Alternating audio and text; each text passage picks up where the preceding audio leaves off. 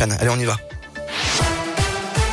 Et à la une de l'actualité, évidemment, l'intensification des combats ce matin. L'armée ukrainienne et les forces russes s'affrontent à Kiev pour le contrôle de la capitale de l'Ukraine deux jours après le lancement d'une invasion du pays ordonnée par Vladimir Poutine. Le président ukrainien Zelensky appelle à ne pas déposer les armes et défendre Kiev dans une vidéo publiée sur Facebook ce matin. Une offensive russe a par ailleurs été repoussée dans la nuit.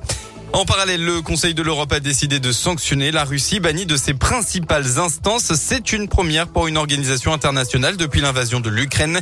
Enfin, plusieurs sanctions symboliques contre la Russie en sport où le Grand Prix de Formule 1 de Sochi prévu en septembre a été annulé, tandis que l'Eurovision a exclu le pays de Vladimir Poutine de sa prochaine édition. La fin des blocages des agriculteurs dans la région. Depuis mercredi soir, plusieurs dizaines d'entre eux bloquaient des centrales d'achat, notamment de Carrefour à Saint-Fulbas dans l'Ain et Isère dans l'Allier.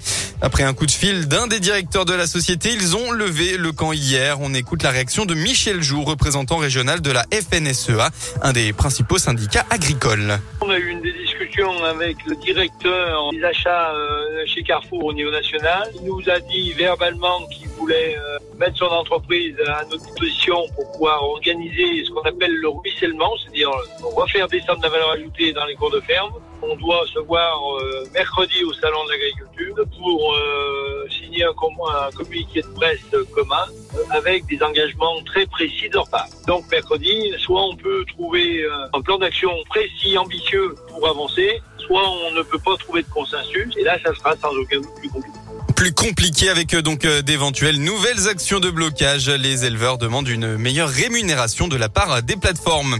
À noter l'ouverture du salon de l'agriculture aujourd'hui. Le président Emmanuel Macron, accaparé par l'actualité internationale, est actuellement en train de l'inaugurer. Il ne restera que pour un discours sans déambulation dans les allées comme à l'accoutumée.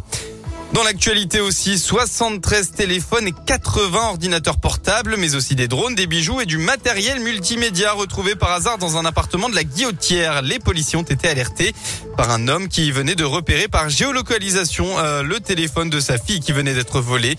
L'occupant a expliqué que son coloc accumulait des objets à l'origine douteuse.